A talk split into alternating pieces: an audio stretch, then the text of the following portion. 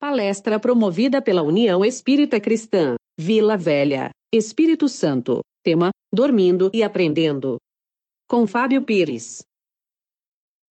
Queridos amigos, irmãos da União Espírita Cristã, muita paz a todos. Um abraço carinhoso aqui de São Mateus, do Centro Espírita Antônio de Pádua, a casa a qual estamos vinculados. Endereçamos a todos um abraço cordial e teremos hoje uma reflexão que trouxemos, dividindo com muito carinho a todos vocês. Inicialmente faremos a leitura preparatória, teu recado, do livro Momentos de Paz, do Emmanuel, do nosso querido Chico. Não te afirmes inútil, Deus te criou sem cópia.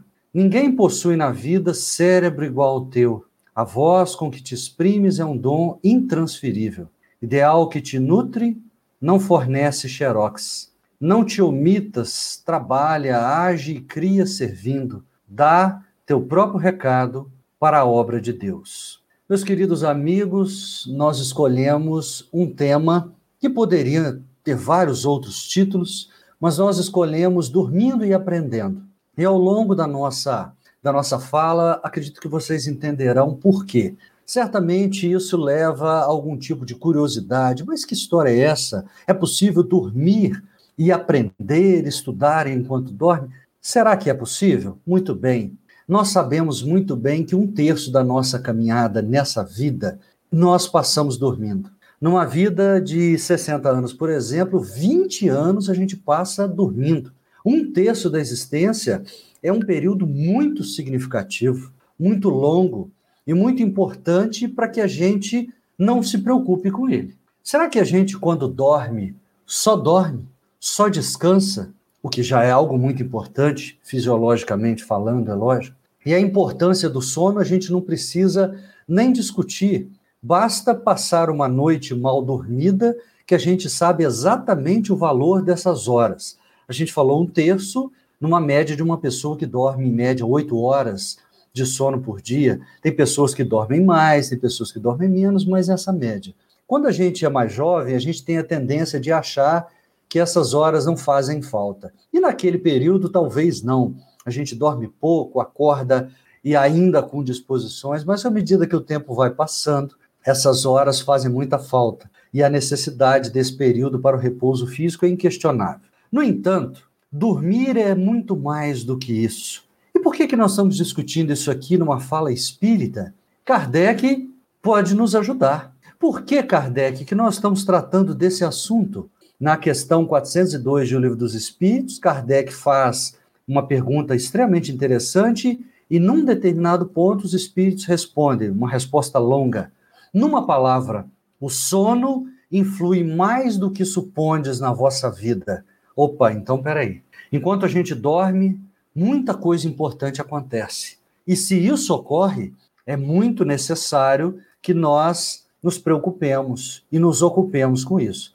Mas o que exatamente ocorre enquanto dormimos? O que nos aguarda? O que fazemos? Bem, nós sabemos muito bem que, conforme a doutrina espírita nos esclarece, nós não somos um corpo físico. Nós temos um corpo físico, que é esse instrumento divino pelo qual nos manifestamos aqui no planeta Terra, mas nós somos espíritos. Intermediando a ligação entre ambos, nós temos um perispírito, um envoltório semimaterial. Muito bem. O corpo precisa descansar, repousar, re recuperar suas energias para as atividades no estado de vigília.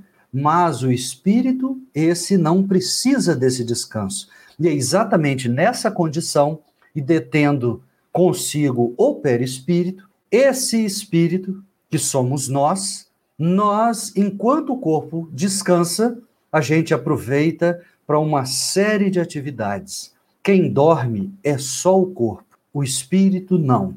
Então, ainda na, nas questões é, relacionadas ao sono, eh, os espíritos respondem a Kardec que durante o sono, os laços que prendem ao corpo se afrouxam, e não precisando este, então, da sua presença, ele se lança pelo espaço e entra em relação mais direta com outros espíritos.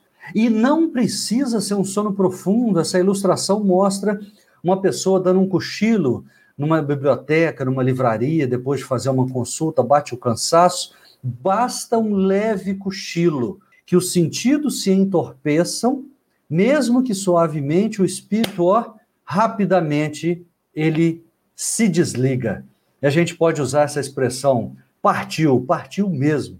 Para onde? Para onde ele quiser e puder naquele instante. O ministro Clarencio, em nosso lar, é, esclarecendo André Luiz Hilário, no livro Entre a Terra e o Céu, diz: aguardemos a noite, porque enquanto o corpo físico se refaz, a alma invariavelmente procura o lugar ou objeto a que se manta o coração.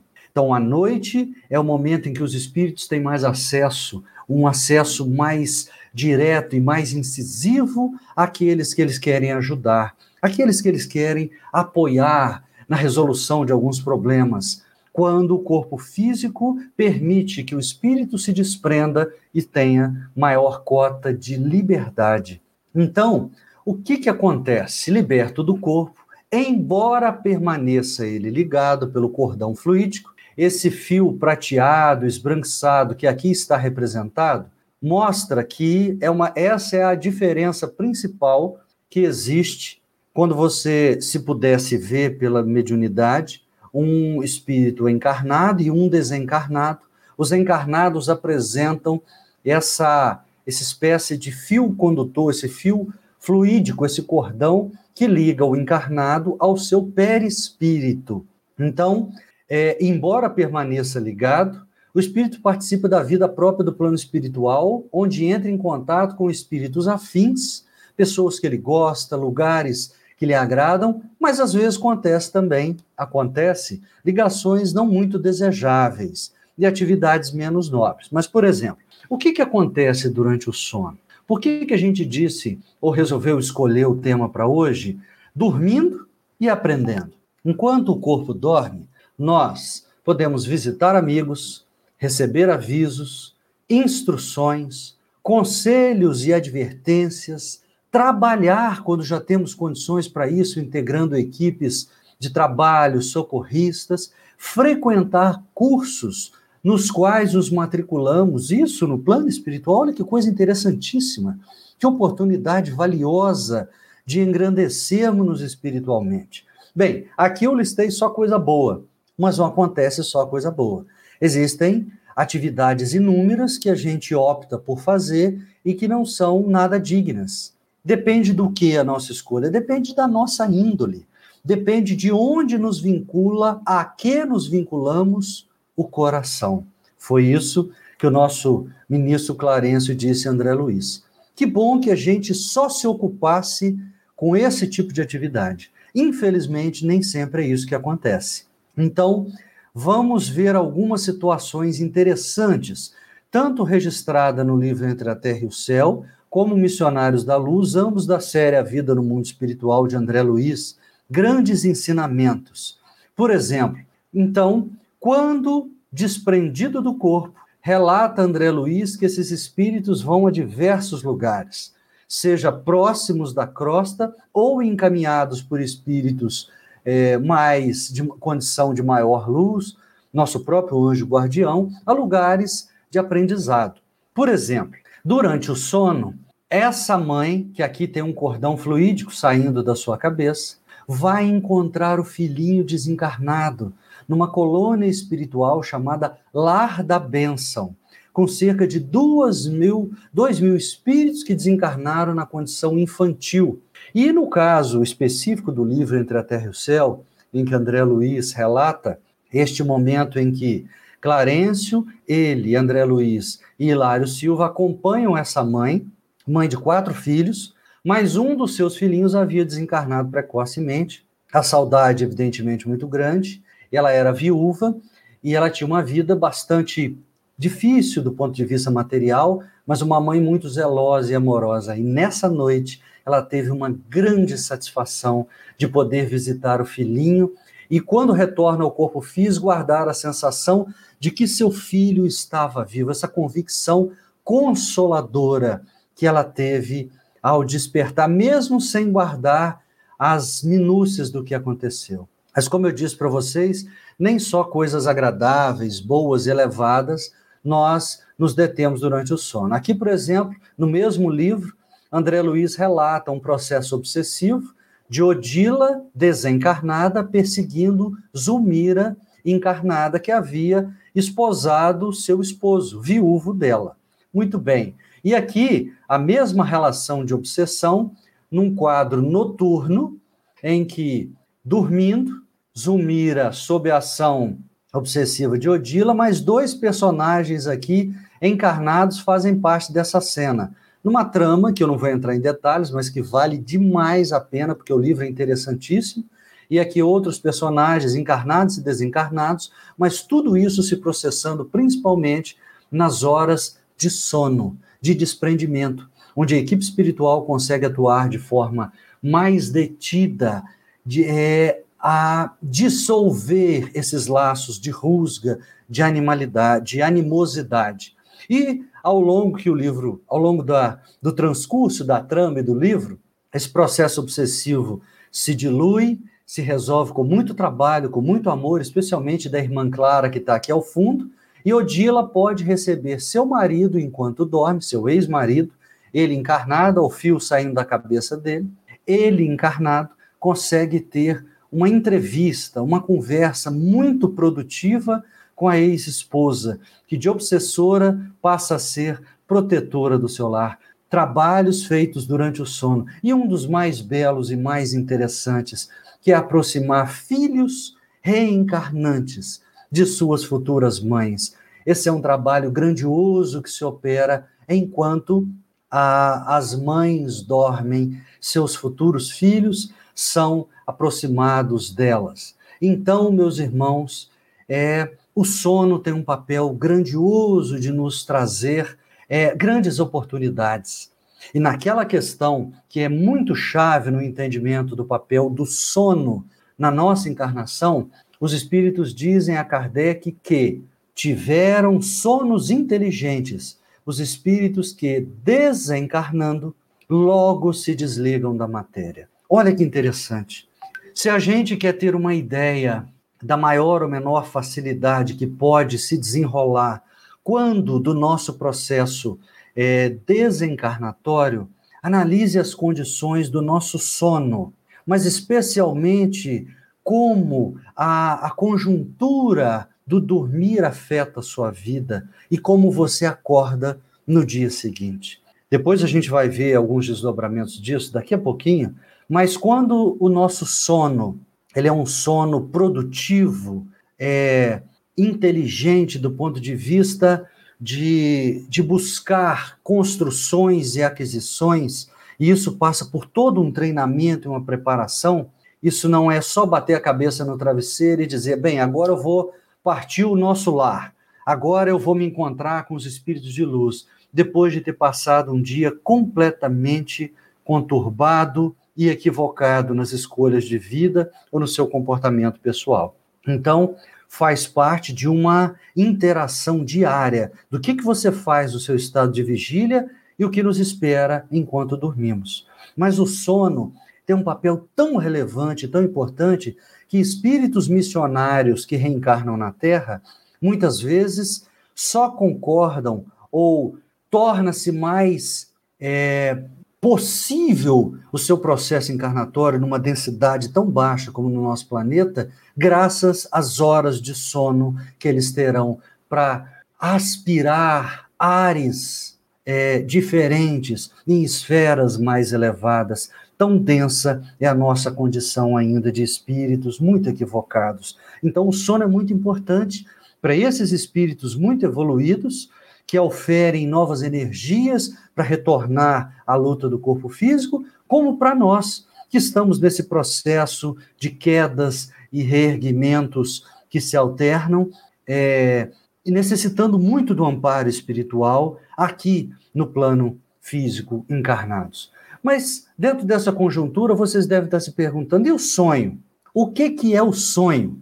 Bem, não estamos falando desse sonho maravilhoso de padaria, Espero não ter despertado a fome em ninguém. O sonho é um capítulo à parte que fica para outro momento e outra conversa. O sonho é a recordação daquilo que o espírito viu, viveu, presenciou, praticou, onde esteve, enquanto dormia. Mas é um assunto para outro momento, não cabe, são muitas informações, mas nós seguiremos com a importância do sono em si. No livro Missionários da Luz, no capítulo 8, intitulado No Plano dos Sonhos, André Luiz traz umas informações extremamente interessantes e que motivaram a minha escolha desse tema para a nossa reflexão de hoje. Ah, o espírito Alexandre, é, a que André Luiz se refere nesse livro, estava ministrando um curso sobre problemas de mediunidade e psiquismo. E vejam bem, então, um curso ministrado por um mentor do quilate de Alexandre, destinado ao serviço de preparação de cooperadores encarnados na Terra. Pessoas que poderiam auxiliar no trabalho do bem, mas encarnados na Terra. E esse curso, então, constituía um núcleo de estudantes terrestres e era um curso de esclarecimento metódico, é, sequencial, muito bem embasado, trazido para aprofundar conhecimento para as pessoas enquanto dormiam. Elas dormiam, se desprendiam e eram levadas para um determinado local em que se reuniam sob a orientação de Alexandre. E ele esclarece que quando essas pessoas acordam no outro dia pela manhã, elas não têm a recordação exata de tudo o que foi falado, mas as ideias principais são fixadas na alma dessas pessoas. E ele diz: seus pensamentos tornam-se mais claros, os sentimentos mais elevados e as preces mais respeitosas e produtivas, enriquecendo-lhes as observações e trabalhos de cada dia. Olha que interessante, até a questão da nossa prece se torna mais respeitosa e produtiva. Não é apenas um falatório, um petitório. Esse curso ajudava as pessoas a entronizarem uma situação de maior desenvolvimento espiritual. Que coisa linda, que coisa bacana. E André Luiz se impressiona com essa atividade. Mas Alexandre faz uma ressalva que chama muita atenção de André Luiz. Nem todos sabem valer-se das horas de, do sono, de sono físico para o incentivo de semelhantes aquisições. Fica um alerta. Nem todos que dormimos vamos buscar situações de aprendizado e aproveitamento como essas que Alexandre ressalta. Então, André Luiz traz então um número que nos chama muito atenção, que nos impressiona. Estavam matriculados nesse curso com Alexandre cerca de 300 espíritos encarnados. 300 estudantes, por assim dizer. Mas olha só que dado. Desses 300, apenas 32, cerca de 10%, conseguem romper as teias inferiores das mais baixas sensações fisiológicas para assimilarem nossas lições. Diz Alexandre André Luiz que cerca de 10% consegue realmente aproveitar o conteúdo do curso e muitas vezes até estar presente, porque as mais baixas sensações fisiológicas, esse é o termo que ele utiliza, fazem com que haja um grande empecilho, uma âncora negativa que te prende a essas vibrações mais baixas e não te permite aproveitar esse momento grandioso de aprendizado. Já imaginaram? Lamentável, né? Pois é. E aí André Luiz passa então a narrar esse encontro, que se passa numa nobre instituição espiritista, um centro espírita, aqui na face da crosta, mas que era um centro sério, organizado e de muita confiança nos trabalhos dos dois planos da vida. E André Luiz diz assim: verifiquei que faltavam apenas cinco minutos para duas horas da madrugada e que Alexandre alerta que os trabalhos deveriam se encerrar no máximo às quatro horas. Então, seriam duas horas de duração, de duas às quatro da madrugada. Esse é o momento que duraria o curso. No entanto, chega Sertório, um companheiro responsável por auxiliar na organização dos trabalhos, e diz a Alexandre que dois companheiros não estavam presentes, o Vieira e o Marcondes. Diante dessa interpelação e diante de algumas ponderações de Sertório, é, eu vou voltar aqui. Diante de duas dessas ponderações, Alexandre diz a Sertório o seguinte: você pode ir atrás deles, mas não perca tempo caso eles demonstrem que não tem interesse em participar ou tiver algum impedimento. Você os, os trará se eles estiverem preparados para participar conosco. E André Luiz faz aquela cara de criança pidona, né? Como querendo dizer, deixa eu ir junto, eu quero ver o que vai acontecer, com aquela curiosidade tão bacana que, graças a ela, a gente aprendeu tanto. E Alexandre diz perfeitamente: podem ir, mas sejam ligeiros. Então, André Luiz e Sertório correm. E naquela fração de segundos que vão à casa do primeiro companheiro, eles trocam algumas impressões e André Luiz faz algumas perguntas, e no sentido de que, poxa, mas como assim? Por que, que esse pessoal não está aqui ainda? O que está acontecendo? E aí o Sertório esclarece André Luiz que, infelizmente, isso não é raro de acontecer. Mas ele pergunta, mas isso é passível de acontecer com, com pessoas matriculadas num curso de um mentor do quilate de Alexandre? Poxa, é, André Luiz imaginou que eram pessoas só de um nível muito mais elevado, mesmo encarnado. Aí Sertório fala: quanto a isso, meu filho, não tem a menor dúvida. E ele esclarece André Luiz nos seguintes termos. Vou pedir licença a vocês para ler integralmente, depois de tomar um golinho de água aqui. Quando encarnados na crosta, não temos bastante consciência dos serviços realizados durante o sono físico. Contudo, esses trabalhos são inexprimíveis e imensos. Lembra lá do começo da nossa fala? Tem muita coisa que o plano espiritual consegue e utiliza do sono para agir sobre nós encarnados. O plano encarnado, o plano espiritual superior, mas também inferior, né? Infelizmente. Se todos os homens prezassem seriamente o valor da preparação espiritual, guardem esse termo, preparação espiritual, diante de semelhante gênero de tarefa, certo, efetuariam as conquistas mais brilhantes nos domínios psíquicos, ainda mesmo quando ligados aos envoltórios inferiores. Então, significa que Sertório está alertando André Luiz que boa parte não dá valor à preparação espiritual. E encerra ele dizendo: infelizmente, porém, a maioria se vale inconscientemente do repouso noturno para sair à caça de emoções frívolas ou menos dignas. Relaxam-se as defesas próprias e certos impulsos longamente sopitados, contidos durante a vigília, extravasam em todas as direções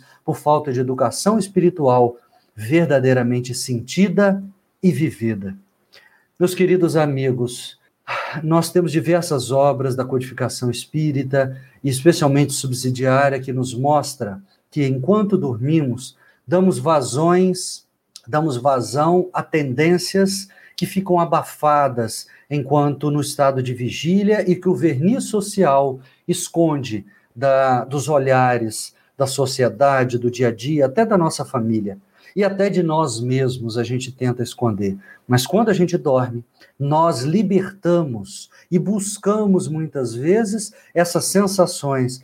Olha a expressão que ele usa: nós saímos à caça de emoções frívolas. Caça é uma coisa que dá ainda uma, uma, uma noção de primitivismo, de instintivo, de algo que não foi trabalhado e voluntário, é da nossa vontade. Então, isso é muito sério e talvez seja, então, a grande lição para a qual nos chamamos atenção, junto com a preparação espiritual para dormirmos. Não é só botar a cabeça no travesseiro. É sobre isso que eu queria muito refletir hoje. Então, vamos seguir e ver o que, que aconteceu, resumidamente, aqui eu sumarizei os dois casos. Chega então Sertório André Luiz, a residência de Vieira. O caso Vieira se traduz no seguinte: nosso amigo estava sofrendo um pesadelo cruel, suor frio ensopando seus lençóis. Muito desagradável. Quem já teve a experiência de ter um pesadelo e acordar sabe o quanto é desagradável. Aquilo nos faz acordar sobressaltado, com o coração acelerado. Mas o que que André Luiz e Sertório vislumbra? Ao lado do nosso amigo Vieira, que sofria aquele pesadelo com uma cara de terror tremendo, estava uma entidade, um irmãozinho desencarnado chamado Barbosa, que esclarece, eu não preciso ler tudo que está aqui, mas eu vou resumir para vocês. Durante o dia, Vieira ficou falando mal de Barbosa, descendo a lenha, comentando aos familiares problemas relacionados ao Vieira, ao Barbosa, de forma leviana. Esse amigo, ou que foi amigo encarnado, pelo menos assim era considerado, foi chamado psiquicamente por essas lembranças e não gostou nada do que aconteceu, da, das expressões que foram usadas, que para ele eram injustas, incorretas, levianas, e veio, e ele foi irônico ao dizer, quando ele vê André Luiz Sertori, ele explica: Eu vim aqui esclarecê-lo sobre o que ele estava, os necessários esclarecimentos para mostrar para ele que ele estava errado. A verdade, Barbosa imprimia a Vieira uma sensação extremamente é, constrangedora de pavor àquele amigo. Então, o que estava acontecendo nesse caso? Durante o dia, Vieira utilizou-se da maledicência à vontade. Bateu com a língua nos dentes de forma leviana e atraiu um irmão desencarnado que não gostou nada do que falava, porque falava mal dele, e ele veio tirar satisfações, imprimindo uma situação muito constrangedora. E aí, André Luiz é, fica apiedado. É, o, o, amigo Sertório diz: oh, André, não há o que fazer, vamos embora. Mas o André Luiz falou: Mas você vai deixá-lo nessa situação? Você não vai fazer nada? Aí Sertório volta-se muito rapidamente, aplica passes e acorda. E Vieira então acorda pensando: Graças a Deus acordei, que pesadelo terrível. Será crível que eu tenha lutado com o fantasma do velho Barbosa? Não, não posso acreditar. Então ele pensando: será que eu sonhei que eu estava lutando com o Barbosa? Não. E aí, o Vieira não identificou a presença de Sertori nem de André Luiz.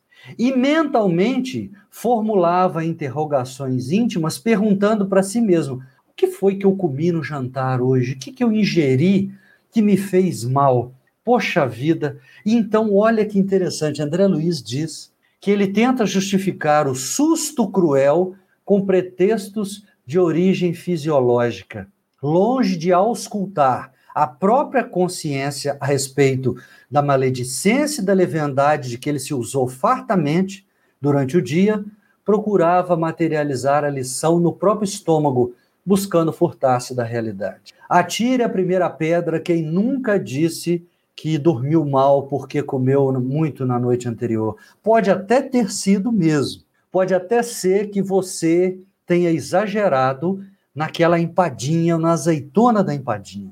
Mas num exame mais sério, pode ser que você tenha exagerado em outros aspectos, especialmente morais, e tornar o seu sono bastante conturbado. Esse foi o caso do Vieira. Não tinha a menor condição de participar do estudo, então André Luiz e Sertório corre para casa de Marcondes para ver se esse daí podia ser levado para o curso com Alexandre. Muito bem. Chegando lá, a situação era bem diferente. Relata André Luiz que o quadro agora era muito triste e constrangedor, porque o nosso amigo Marcondes não estava sobre impressões de pavor, como acontecia com Vieira. Ele estava relaxado, como se tivesse experimentando a sensação de um vício sendo saciado. E relata André Luiz que ao seu lado três entidades femininas de galhofeira expressão permaneciam em atitude menos edificante. Três mulheres de aspecto vulgar, chamativo do ponto de vista da extravagância, permaneciam em atitudes menos edificantes.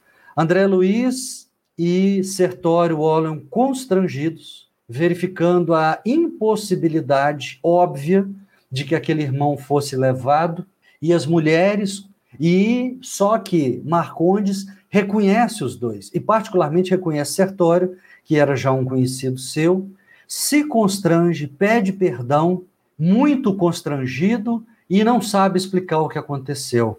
E as mulheres ainda são irônicas e dizem: Você não vai tirar ele de nós. Ele é o nosso preferido. Nós viemos de muito longe para perder o nosso tempo. E diz assim: Foi ele mesmo que nos chamou para esta noite. E não vai, ele não se afastará de modo algum de nós, porque nós temos um curso de prazer para com ele. Eles sabiam que, elas sabiam que ele tinha um compromisso espiritual mas não estavam nem aí, pelo contrário, estavam satisfeitas de afastá-lo daquele compromisso. E ele exprime: Ó oh, Sertório, como é difícil manter o coração nos caminhos retos, perdoe-me, não sei como aconteceu, não posso explicar. E aí o Sertório só diz assim: sim, Marcondes, cada qual escolhe as companhias que prefere. Então esse caso é muito contundente, porque o aspecto que toca é a sensualidade, é o sexo distorcido, desregrado, emoções frívolas e menos dignas sendo satisfeitas enquanto o corpo descansa. E os assuntos ou temas ligados à sexualidade são sempre temas os quais temos grande dificuldade, que é muito difícil, eu repito, atirar a primeira pedra quem nunca escorregou ou pode dizer que consciente ou inconscientemente não tem suas dificuldades. E ao saindo os dois, André Luiz fala: Você não vai acordar o Marcondes igual você fez com Vieira?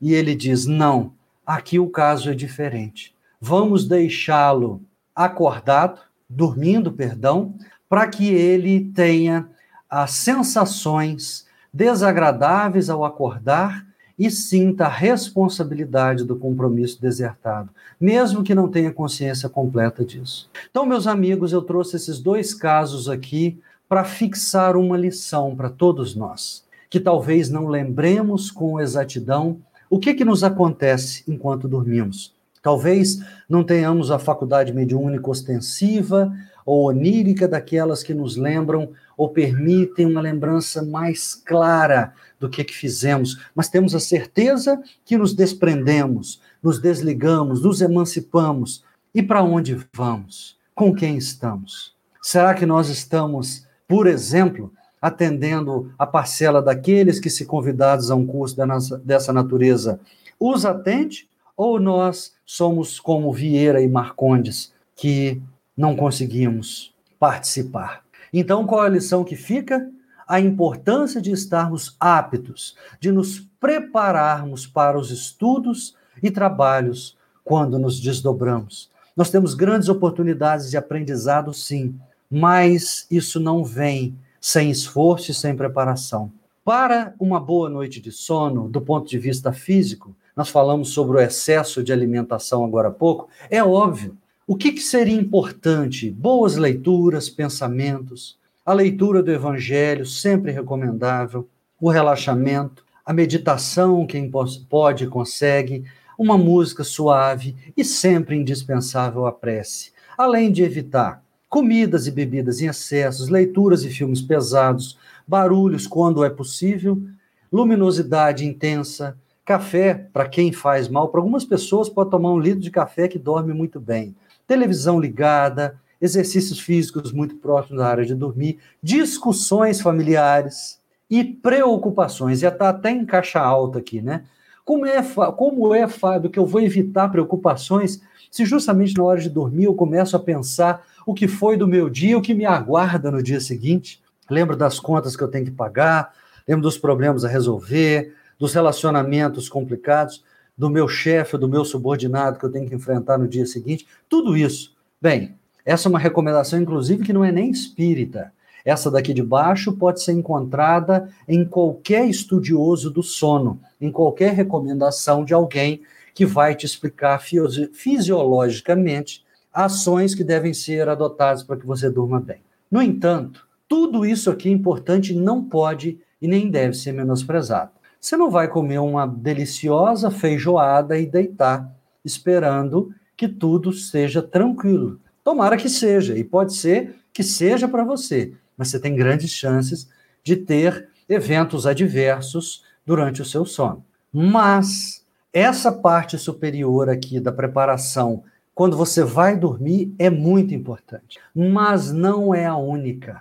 Eu não começo ali quando eu me recolho na minha cama ou estou indo dormir. Essa preparação, como diz o espírito Calderaro, para a gente encerrar a nossa conversa, no livro Instruções Psicofônicas, ele vai trazer uma mensagem muito bacana sobre esse assunto. Eu recomendo que vocês leiam. Eu só trouxe aqui uma síntese dela para a gente encerrar e entender que precisamos nos preparar, inclusive para o sono, porque ele é importante, ele pode ser decisivo no nosso avanço, na nossa preparação para uma vida que já começa desde agora. Ele diz, entre outras coisas, o seguinte: Convidamos assim a vocês, tanto quanto a outros amigos, a quem possam nossas as nossas palavras possam chegar, a tarefa preparatória do descanso noturno através do dia retamente aproveitado. Ó, descanso no tarefa preparatória do descanso noturno, então é preparar para dormir, mas ele diz como? Através do dia retamente aproveitado a fim de que a noite constitua uma província de reencontro das nossas almas em valiosa conjugação de energias, não somente a benefício de nossa experiência particular, mas também a favor dos nossos irmãos que sofrem. Então, ele quer dizer que o dia retamente aproveitado, é, transcorrido naquilo que depende de nós, na busca de fazer um dia melhor, nós podemos, inclusive, funcionar como trabalhadores e operários do bem, ajudando equipes espirituais que trabalham em prol do próximo. Contudo, não basta a prece formulada por si só, que é muito importante. É indispensável que a oração tenha bases de eficiência no dia bem aproveitado. Aí ele vai dar exemplos. Veja aí se, se é fácil. Ninguém falou que é exatamente fácil mas é um sinal de onde a gente deve olhar. Presta atenção. Abstenção da irritabilidade. Esforço em prol da compreensão fraterna. Deveres irrepreensivelmente atendidos. Bons pensamentos. Respeito ao santuário do corpo. Solidariedade e entendimento para com todos os irmãos do caminho. Parece que a gente está fazendo um resumo daquela leitura do homem de bem do Evangelho, né? Mas, de certa forma, meus amigos, toda a doutrina vem chamar sempre atenção para que a nossa postura seja de alguém que busca acertar, acertar na sua postura, de buscar ser uma pessoa melhor. Isso aqui são alguns exemplos que ele nos traz como viver durante o dia, para que quando formos dormir, o nosso, a nossa noite seja um prolongamento dos trabalhos executados durante o dia. Aqui, deixamos assinalada a nossa lembrança, que encerra igualmente um apelo, olha a expressão, um apelo ao nosso trabalho mais intensivo, na aplicação prática ao ideal que abraçamos. Porque a alma que se devota à reflexão e ao serviço, ao discernimento e ao estudo, vence as inibições do sono fisiológico e, desde a terra, vive por antecipação na sublime imortalidade. É o que nós esperamos para todos nós. Nós falamos de sono, mas eu encerro com essa palavra: que nós possamos despertar, meus irmãos, a nossa consciência para essa realidade divina, mais uma que o Espiritismo descortina, e aproveitar cada momento da nossa existência, tanto em vigília como nas horas de sono, tanto nos momentos em que nos desprendemos do corpo. Vamos caminhar então para a nossa prece de encerramento, agradecendo a Jesus por mais esses instantes, breves, mas espero que úteis aos corações que nos tiveram a alegria de nos ouvir onde quer que você esteja, no horário que você esteja assistindo essa exposição, que ela chegue ao seu coração, com todas as limitações da minha fala, mas que fique a mensagem da preparação para o descanso, que é tão valioso ao corpo, mas imprescindível para a alma. Que Jesus nos abençoe, que assim seja, meus irmãos. Muito obrigado.